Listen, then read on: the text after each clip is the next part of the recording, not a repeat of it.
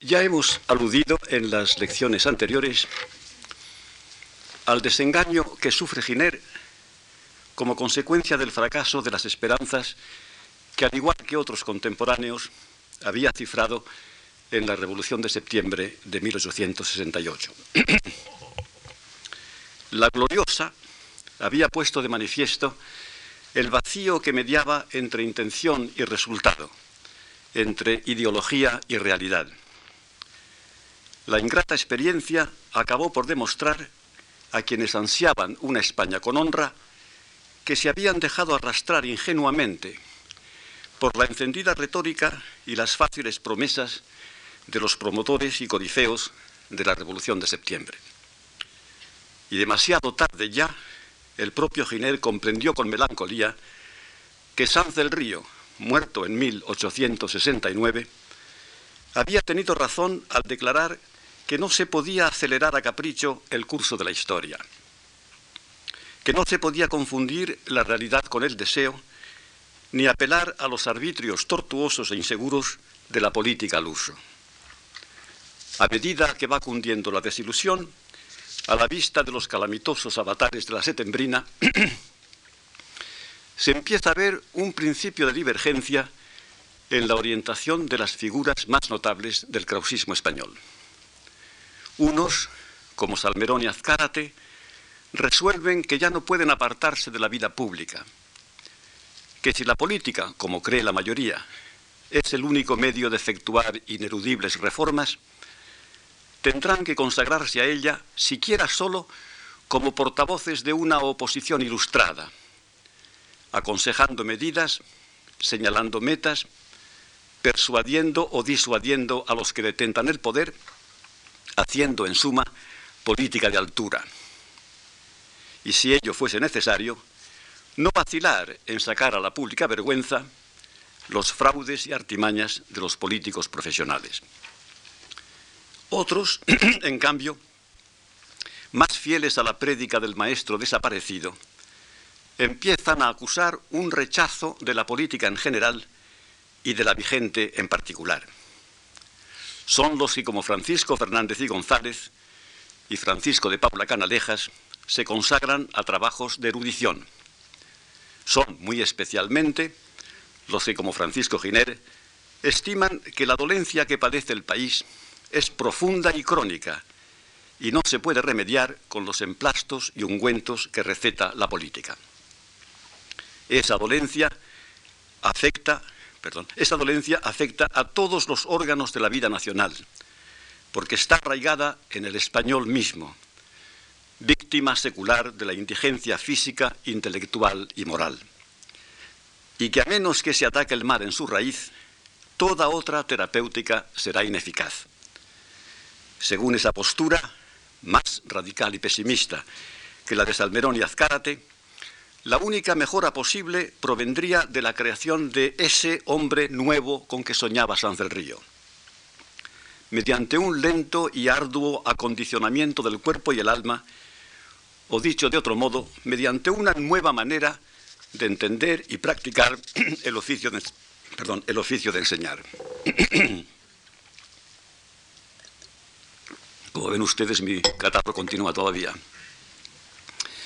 Ese oficio, como hemos visto, implicaría menos una indoctrinación que una formación, menos un implantar desde fuera destrezas y saberes que un ayudar con solícito cultivo a que lo que en el hombre es intelectual, física y moralmente potencial llegue plenamente a actualizarse. Pero de momento conviene que volvamos una vez más a la historia.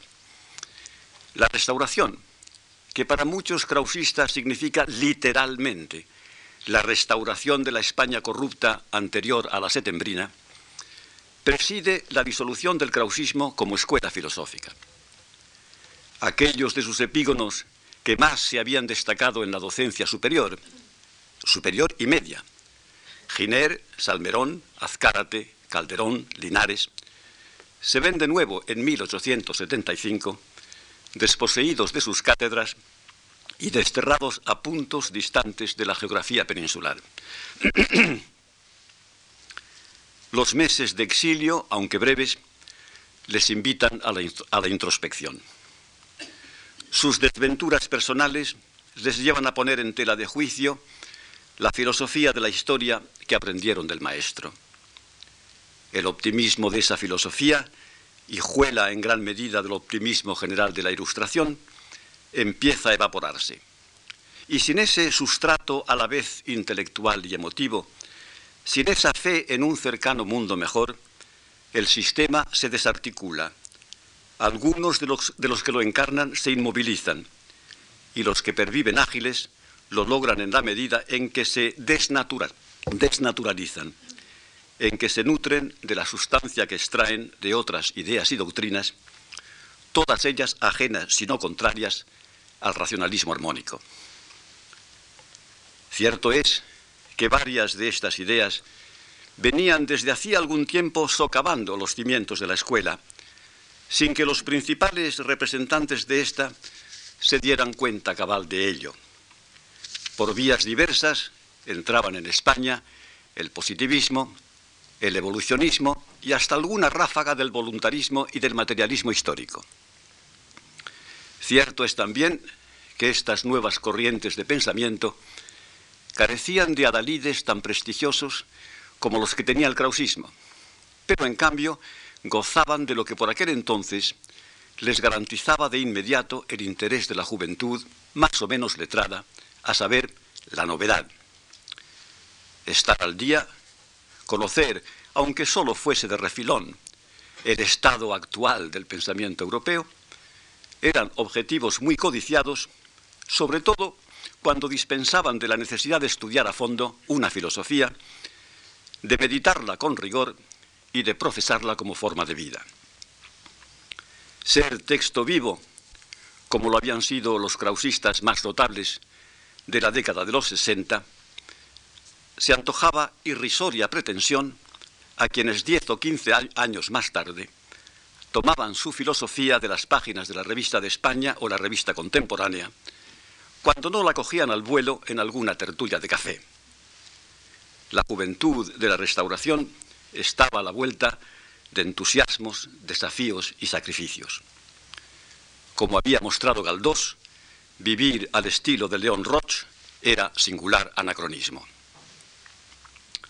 Así pues, privados de la cátedra los maestros, los maestros más respetados, disgregados los discípulos más leales, seducidos los menos devotos por otros modos y modas de pensar, la escuela se descompone rápidamente a partir de la restauración. Hablando con rigor, no se hace filosofía krausista después de la muerte de Sanz del Río. Se hacen otras cosas, algunas de ellas extrañas al quehacer filosófico, pero desde posiciones ideológicas que remontan inequívocamente a los postulados de la filosofía novísima. Se hace sociología, política, economía, derecho, psicología, historia, crítica literaria. Todo ello salpimentado de krausismo. Muy especialmente se hace pedagogía, la disciplina que a través de la institución libre de enseñanza ha custodiado hasta nuestros días la esencia humanística, a la vez ética y estética del racionalismo armónico. Algunos dirían que incluso se hace España. Y aun aquellos que juzguen exorbitante tal aserto, habrán de reconocer que bríos no faltaron para intentarlo, y que el propósito mismo de hacerlo representa por sí solo uno de los capítulos más apasionantes en la historia del pensamiento español. Hoy día, cuando pasamos revista a los escritos de Giner, propendemos a resaltar lo que en ellos hay de visión de una España vigorosa de cuerpo, sana de espíritu, dinámica, instruida y consciente a la vez de sus posibilidades y limitaciones en el mundo contemporáneo. Y ello es lógico, ya que esta es la fase de construcción, el anverso, como si dijéramos, de la ideología generiana. Pero no hay que olvidar que esa ideología tiene también un reverso, una fase de derribo de todo un tinglado de nociones falsas de la realidad española. alimentadas por mitos históricos y prejuicios nacionales, o para decirlo con otras palabras, por la incultura, la holganza, la fatuidad, la ingenuidad, la indigencia espiritual y el falso patriotismo. Esta actitud de negación radical no era enteramente nueva.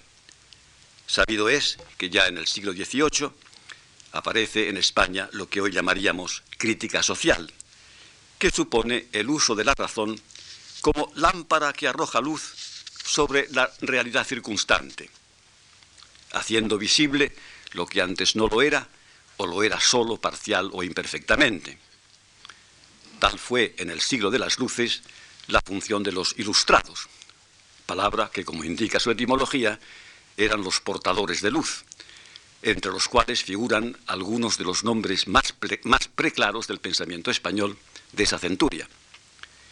Ellos fueron los que por vez primera, y a pesar de la hostilidad con que a menudo se les miraba, se hicieron cuestión de muchos de los valores tradicionales de la vida y cultura españolas, hasta entonces, por lo común, incuestionados. Muchas veces su labor se limitó a eso, a proyectar luz sobre las cosas, a verlas con el perfil y detalle necesarios para entenderlas correctamente. Ahora bien, en el siglo XVIII, esos hombres trabajaban de ordinario, desperdigados por la península, sin estrecha ligazón entre sí, con un único punto de mutua referencia que era un vago sentimiento de veneración a las luces. Por añadidura, no pusieron en claro si la razón que veneraban era para ellos una facultad pasiva, una mera lámpara para ver mejor las cosas en torno, o cuando más, para destacar lo que no parecía encajar en un presunto orden racional. O si, por el contrario, esa razón era una facultad activa, una facultad agente, esto es, una estructura de ideas o principios que, transmutada en plan de acción, llegaría con el tiempo a suplantar el orden tradicional. Harto diferentes fueron el ambiente y la actuación de los individuos que integraron el primer grupo krausista. Llegados a su mocedad en el periodo más tragicómico de la monarquía isabelina, esos hombres recibieron con avidez, a partir de 1854, las enseñanzas de Julián Sanz del Río, que implicaban, ante todo, un llamamiento a la reflexión seria y circunspecta. La mísera realidad que les rodeaba les inducía a apartarse de ella como de un foco de infección. Y ese apartamiento reveló muy pronto que su número era muy reducido, que eran solo unos cuantos individuos a quienes en público y en privado se consideraba como ilusos o extravagantes, cuando no como siniestros o maléficos. Pero cabalmente, porque eran muy pocos y sus adversarios eran muchos, se sentían fuertemente ligados entre sí como una parca y asediada compañía que luchaba para sobrevivir en un ambiente hostil.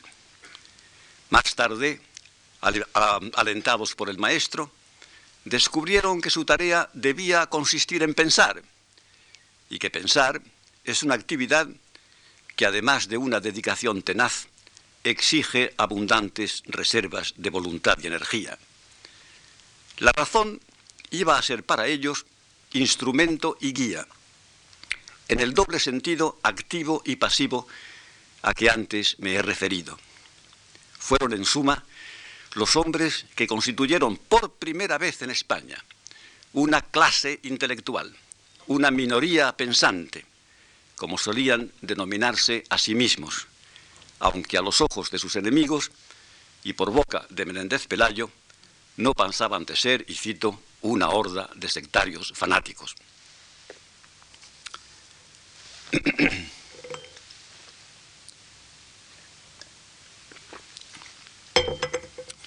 Ahora bien, lejos de amilanarse al percibir que eran una exigua minoría, sacaron fuerzas de flaqueza y se enfrentaron de palabra y por escrito con sus detractores. En conferencias públicas, en periódicos y revistas, en cartas particulares, no cejaron en su propósito de sacar a relucir lo que daban por inicuo y nefasto en la España de su tiempo. Nunca más que entonces, o sea, en los primeros años de la restauración, le sentó de modo tan cabal el calificativo de textos vivos con que se les había tildado en el decenio anterior a la setembrina. A su mirada censoria apenas escapaba un aspecto relevante de la realidad contemporánea. Política, religión, sociedad, educación, literatura, arte, costumbres públicas y privadas, en suma la condición general del español, considerada en sí misma y en contraste con la de otros pueblos de Europa. En ello, como ya hemos sugerido antes, se anticiparon a las campañas de Joaquín Costa y Miguel de Unamuno, a las prédicas de los regeneracionistas y a las admoniciones de algunas figuras de la llamada generación del 98. Pero sin duda alguna, quien destacó desde un principio en esa tarea y perseveró en ella con mayor ahínco fue Francisco Giner. La severidad con que juzgaba la circunstancia en que se movía llegó a ser proverbial. De ello sirven de testimonio los comentarios de sus colegas y amigos. Una cita. Hay que comenzar con severidad gineriana a no dar ni reconocer más mérito ni honor que el que nazca de obras y servicios reales. Así, en 1881, escribía Nicolás Almerón, que en eso de la severidad no se le quedaba atrás. La severidad se trocaba a veces en aspereza. Otra cita. No me incomodan sus, amonestaciones, escribía a su vez Joaquín Costa Giner en 1887 Considero que si le quitasen a usted el derecho individual de gruñir, ¿qué sería de usted? Pero es en particular en la década de los 80, cuando la severidad gineriana alcanza su máxima dureza. Se ha sugerido, por referencias indirectas de algunos de sus corresponsales, que por entonces don Francisco pudo haber atravesado una intensa crisis personal pero de ello nada se sabe de cierto. Yo por mi parte me inclino a creer que sin descartar la posibilidad de tal crisis, el rigor censorio de Giner tenía causas más evidentes, pues de ellas hay testimonio abundante en sus escritos de ese periodo. La Revolución de Septiembre había suscitado en Giner la ilusión de que, a diferencia de otros pronunciamientos militares de viejo cuño, este se caracterizaba no sólo por el apoyo de una facción considerable de la naciente clase intelectual, sino también por la intervención en él de buena parte de la gente joven, especialmente de la juventud universitaria, y que era precisamente esa participación juvenil la que daba pie a la risueña perspectiva de una reforma radical de la vida del país. Pocos españoles han manifestado tanta zozobra por el porvenir de su raza como Giner, y pocos españoles han atalayado el horizonte de las nuevas generaciones con tan viva esperanza. A su, a su juicio, el estancamiento espiritual que observaba en su entorno procedía de que en la España isabelina no había juventud algo más tarde, Unamuno diría lo mismo de la España alfonsina, a saber que sin duda había jóvenes, pero que faltaba juventud. En este contexto, juventud equivalía a frescor, autenticidad y brío, a ver el mundo con ojos capaces de descubrir instintivamente lo que tiene de nuevo, de maravilloso y singular, a defender fogosamente la viabilidad de toda orientación novel por descabellada que parezca, arrojar del templo a los, a los mercaderes del buen sentido y el justo medio. Diríase que según Giner, en un pueblo como el español, los jóvenes nacían viejos o envejecían al llegar a la mocedad, movidos por el miedo a desentonar, a salirse de la pauta recibida y a perder por ello el espaldarazo que habría de mandarlos, armados caballeros de la senilidad, a defender el orden establecido. Cuando así pensaba, Giner estaba todavía en plena juventud e imbuido por la filosofía krausista de la historia, buscaba con ansia indicios del mundo nuevo que esa filosofía pregonaba y prometía. Aún se resistía a creer que la Revolución de Septiembre no había sido en su gestación y alumbramiento, sino una rebelión armada contra los desmanes y añagazas de la reina Isabel II y sus gobernantes. Al grito de España con honra, se habían agrupado gentes que, encarnando linajes políticos muy dispares, sólo concordaban en un propósito negativo, a saber, arrojar del trono a quien indecorosamente lo ocupaba.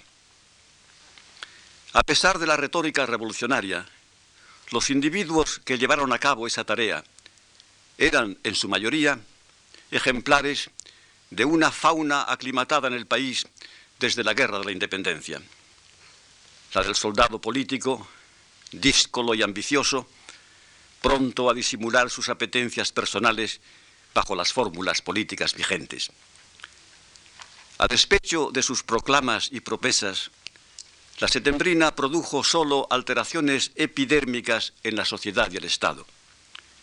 Y en realidad no cabía esperar de ella otra cosa, habida cuenta de los hombres que la tramaron. Sin embargo, y esto sí es significativo, abrió en la conciencia española una brecha que con el tiempo se había de profundizar. Es durante la setembrina, cuando los españoles alcanzan el mayor índice de hiperestesia política conocido hasta entonces.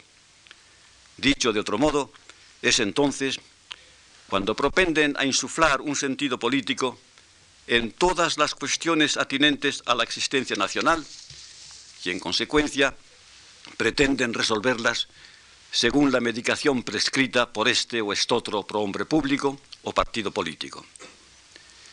El rasgo saliente de la Revolución de Septiembre es la casi total identificación de las formas de vida colectiva con las fórmulas políticas. Con inquietante sinceridad se sostiene entonces que basta, pongamos por caso, la subida al trono de Carlos VII o la proclamación de la República Federal para que el país sane como por ensalmo de los graves males que le vienen aquejando. Así pues, cuando pocos meses después de la Revolución de Septiembre empieza a hablarse del fracaso de esta, y se comenta que no había logrado desterrar con la reina los egoísmos y corruptelas de su régimen, Giner se niega a aceptar ese fácil dictamen. No era la revolución, abstracta entidad al cabo, la que había fracasado, sino los hombres que la habían hecho. A ellos, y nada más que a ellos, cabía achacar la principal causa del fallo.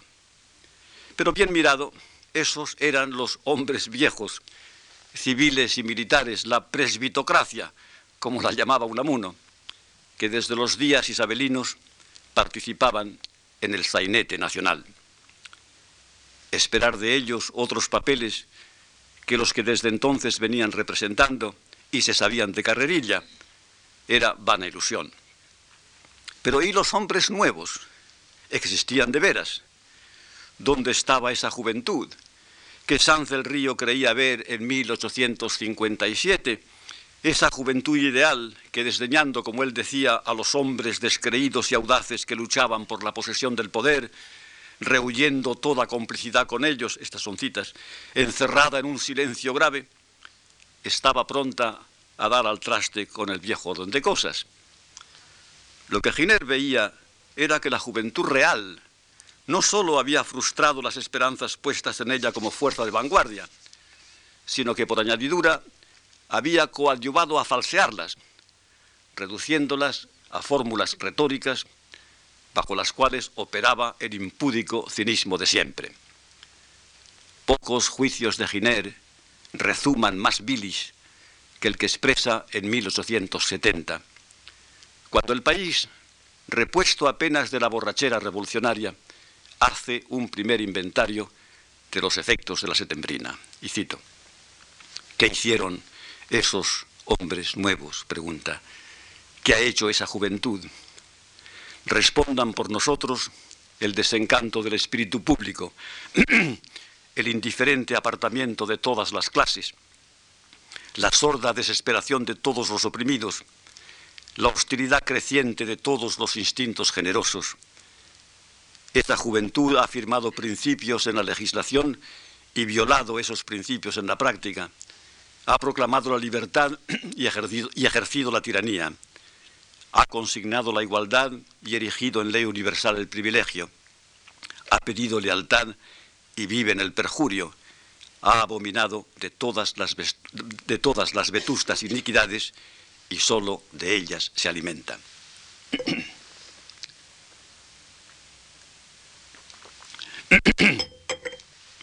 en suma, Giner y sus correligionarios causistas, junto con aquellos otros que sin serlo pertenecían a la minoría intelectual, no sólo se habían equivocado de medio a medio en cuanto al papel que haría la juventud en el movimiento revolucionario, sino también en cuanto a la índole misma de la Revolución de septiembre. Porque en efecto, lo que anhelaban era una verdadera revolución, una, como diría Giner, una transformación íntima y profunda de todos los órdenes sociales. Pero repetimos, como dijimos el otro día, una revolución desde arriba, dirigida y ordenada según las pautas y objetivos del orden racional. Y lo que vino a ofrecerles la setembrina era una estructura política levantada en su mayor parte con los materiales de derribo del régimen anterior y asentada en la Constitución de 1869, la que, como dice Giner, aunque a trechos estaba inspirada por instituciones luminosas, era en lo capital hija fiel de la de 1845. Y como tal, incorporaba los contrasentidos y ambigüedades de la monarquía doctrinaria de estilo francés.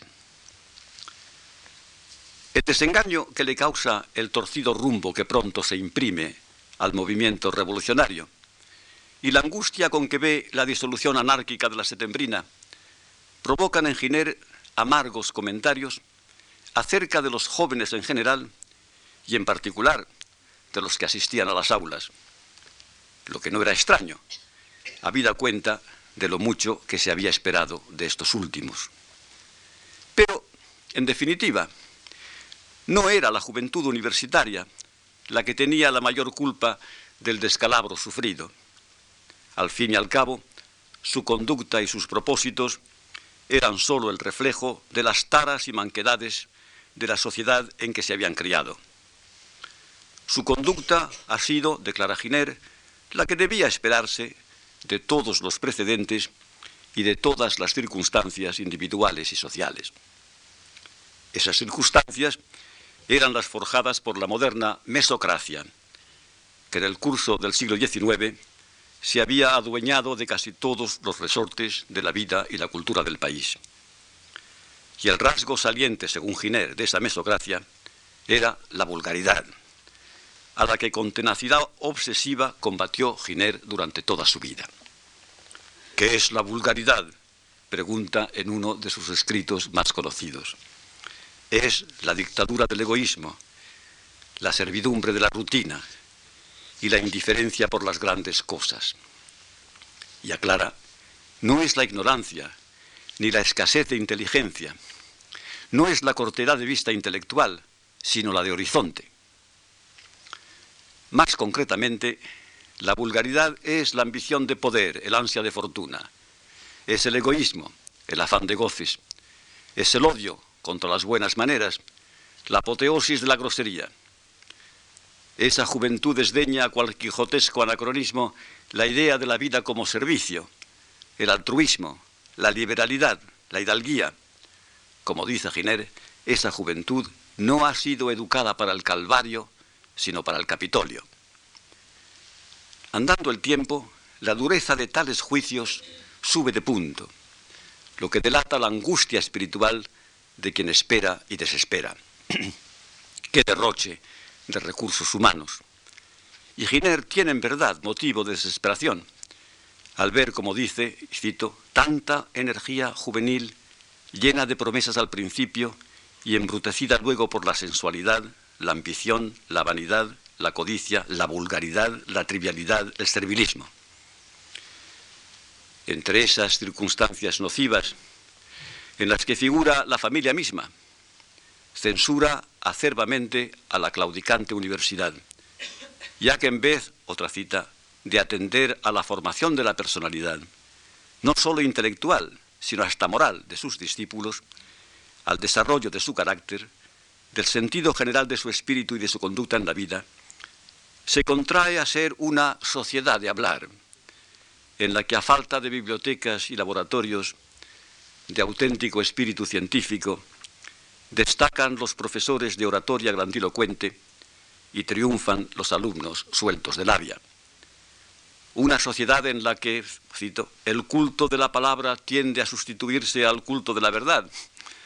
Una sociedad en suma en la, que la apatía de los unos y la indiferencia de los otros ha reducido la ciencia a un saber de pacotilla. Consecuencia de ello es que de la universidad, el comentario es de 1910, sale una juventud frívola, escéptica, descreída, atenta a su personal medro, vulgar, blasfema de todo ideal, con más locuacidad que viril energía, conciencia y calor desinteresado por las cosas nobles. Esa es la cita. Y no obstante, es de esos jóvenes de donde habrá de proceder si alguna vez llega una futura redención.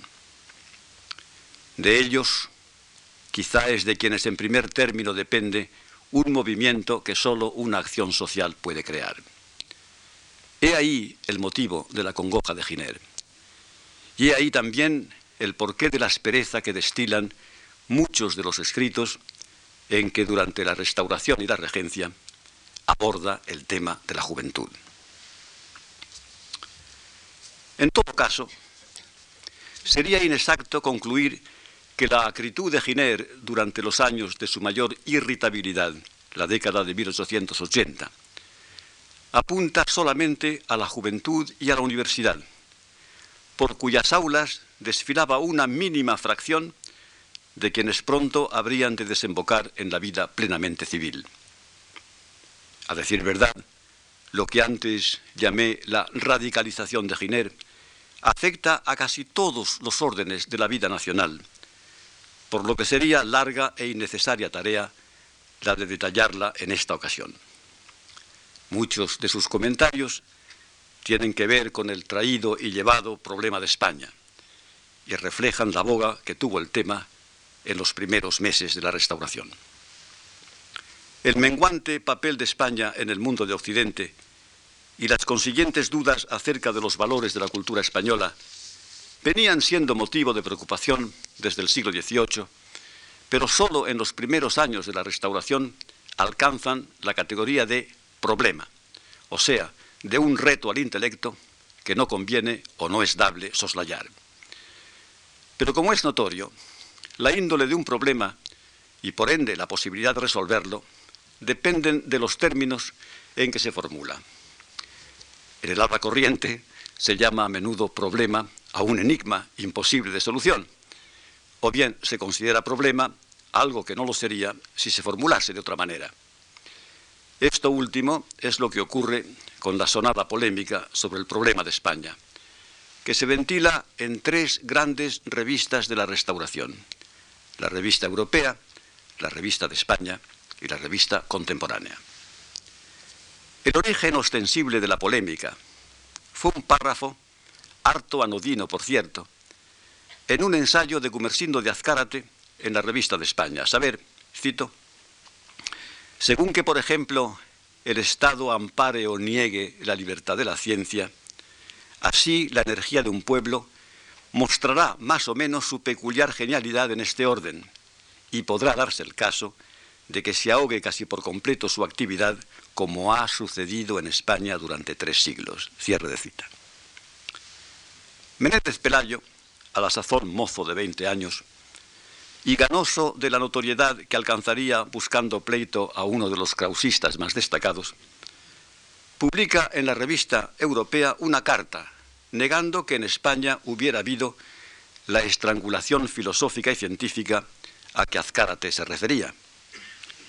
Y con esa carta, a la que siguieron otras, da comienzo a la célebre polémica sobre la ciencia española. Poco después, en apoyo de Azcárate, entran en liza Revilla, Perojo y Salmerón, con lo que se amplía y encona la contienda verbal. Giner no participa directamente en ella, pero sí la comenta de vez en cuando, haciendo suyas, por supuesto, las tesis de Azcárate y sus parciales, a saber, primero, que la Inquisición ahoga en España la actividad filosófica y científica.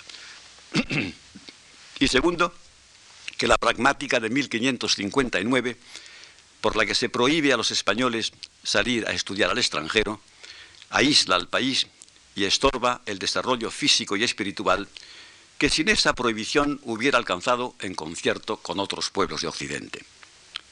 Para él, para Giner, es irrebatible la conclusión de que hubo enclaustramiento asfixiante y estima que pretender lo contrario es cerrar los ojos a la realidad histórica por motivos de ideología reaccionaria o de falso patriotismo.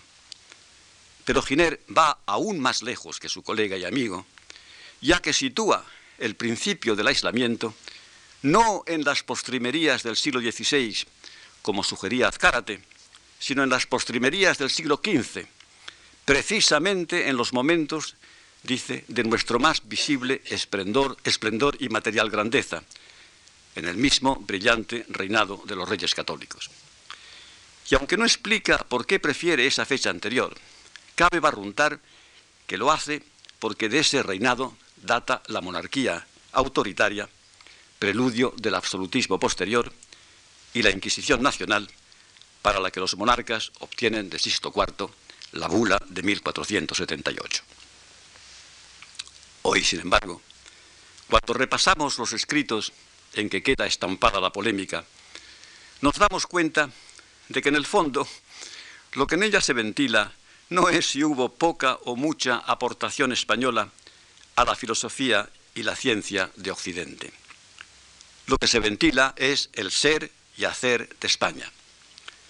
Las andanadas de autores y títulos que Menéndez Pelayo disparaba contra sus adversarios y las réplicas de estos, harto menos bibliográficas, disimulan la verdadera índole de la discordia, a saber, la querencia patriótica, aguijoneada en los primeros días de la restauración por el colapso de muchas ilusiones, por la sobrevaloración nostálgica del pasado, por la infravaloración tendenciosa del presente, y por una falta de confianza en el porvenir.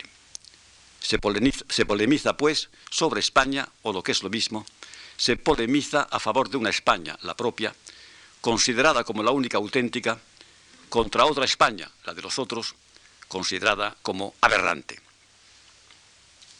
Ahora bien, no es al cabo el proceso de la decadencia de España lo que contrista a Giner, sino el estado del país durante la restauración y la regencia, que a su juicio constituye prueba irrefutable de esa decadencia. Los escritos de los últimos 40 años de su vida ofrecen síntomas frecuentes de su congoja ante la mísera condición de España, bien en forma de referencias concretas o de alusiones intempestivas, a veces en ensayos que poco o nada tienen que ver con la vida nacional. Hablando en uno de sus últimos escritos de la oscura e ingrata labor de muchos maestros de ambos sexos, un puñado de gente animosa los llama, que a pesar de todos los pesares sigue puesta al servicio de un ideal. Giner comparte con ellos lo que llama, cito, un amor casi desesperado, una piedad, una angustia entrañable por este pobre pueblo harapiento en la carne y el espíritu.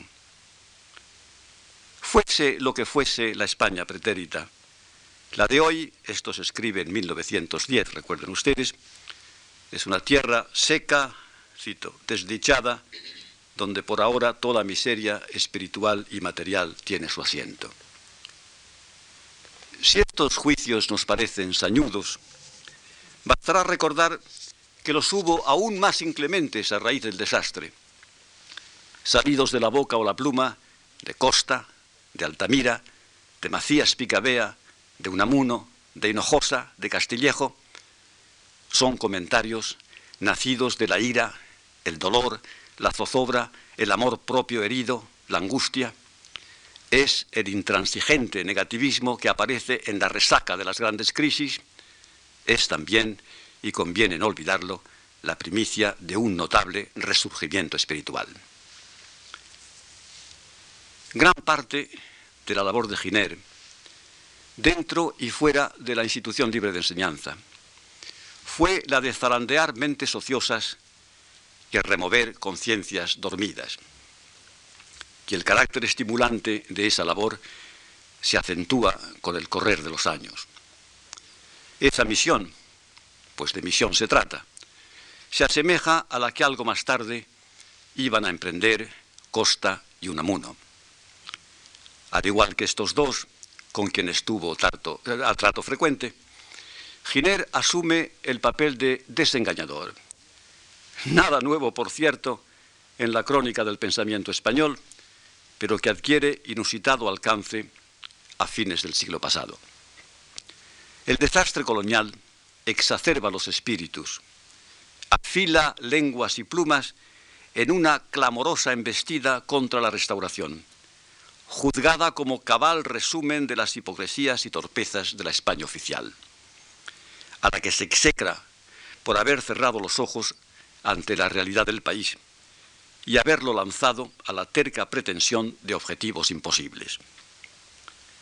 Si los desengañadores despliegan una insólita virulencia oral y escrita, es porque los engañadores han dado prueba a su vez de una insólita capacidad para el engaño. La España oficial es toda ella una articulación de ficciones con la que se pretende encubrir el estupendo fracaso nacional. Esta que creíamos nación de bronce, escribe Costa a raíz del desastre, ha resultado ser una caña hueca. Unamuno, a su vez, escribe por estas mismas fechas, no creo que, que quede ya otro remedio que sumergirnos en el pueblo inconsciente de la historia, en el protoplasma nacional. Adviértase que esta propuesta de retorno a lo primigenio, a la roca viva del pueblo sobre la cual habrá de edificarse todo lo demás, no estaba lejos de la que defendían desde tiempo atrás Giner y sus colegas de la institución libre. Ya desde los primeros meses de la restauración, venía doliéndose a Giner de la modorra en que se había subido el país tras las compulsiones de la setembrina. Años antes de que Mayada hable de pereza, Unamuno de marasmo, Ganivet de abulia, Costa de dejadez y Maestro de parálisis, Giner se lamenta de la anemia, la falta de vigor, la apatía de que adolecen todos los órganos del cuerpo social, y especialmente la juventud. Con palabras vibrantes de furia, señala la insolvencia moral de la sociedad contemporánea, su cinismo, la vulgaridad de la burguesía y la miseria del pueblo. Todo el cortejo de taras físicas y morales que ve a su alrededor, recibe alguna glosa reprobatoria.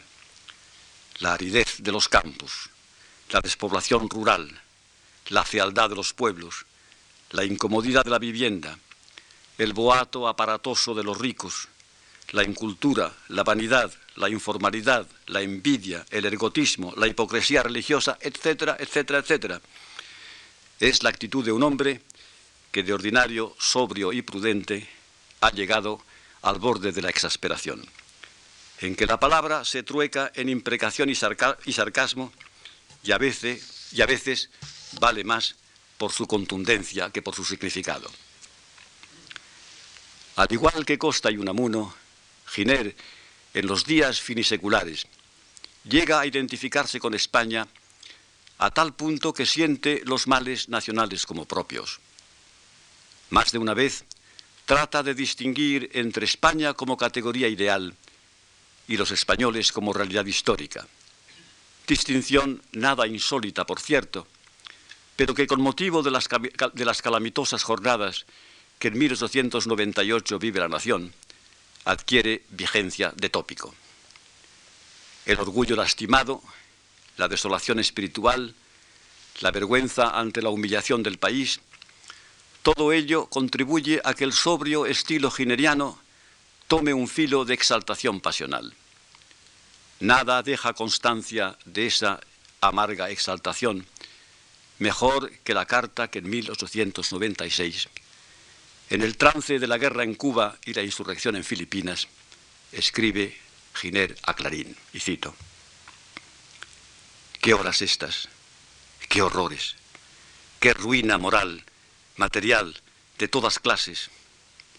¿Qué amargura, qué caída, qué corrupción? ¿Qué piedad tan inmensa entra en el alma toda por tanto dolor dentro y fuera de nosotros, tan bajo como va cayendo, cayendo este pobrecito pueblo que saldrá de esta agonía. Pero ¿cuándo? Don Francisco, dicho con otras palabras, ve desmantelado por la historia el mundo ideal que había forjado con su filosofía. Muchas gracias.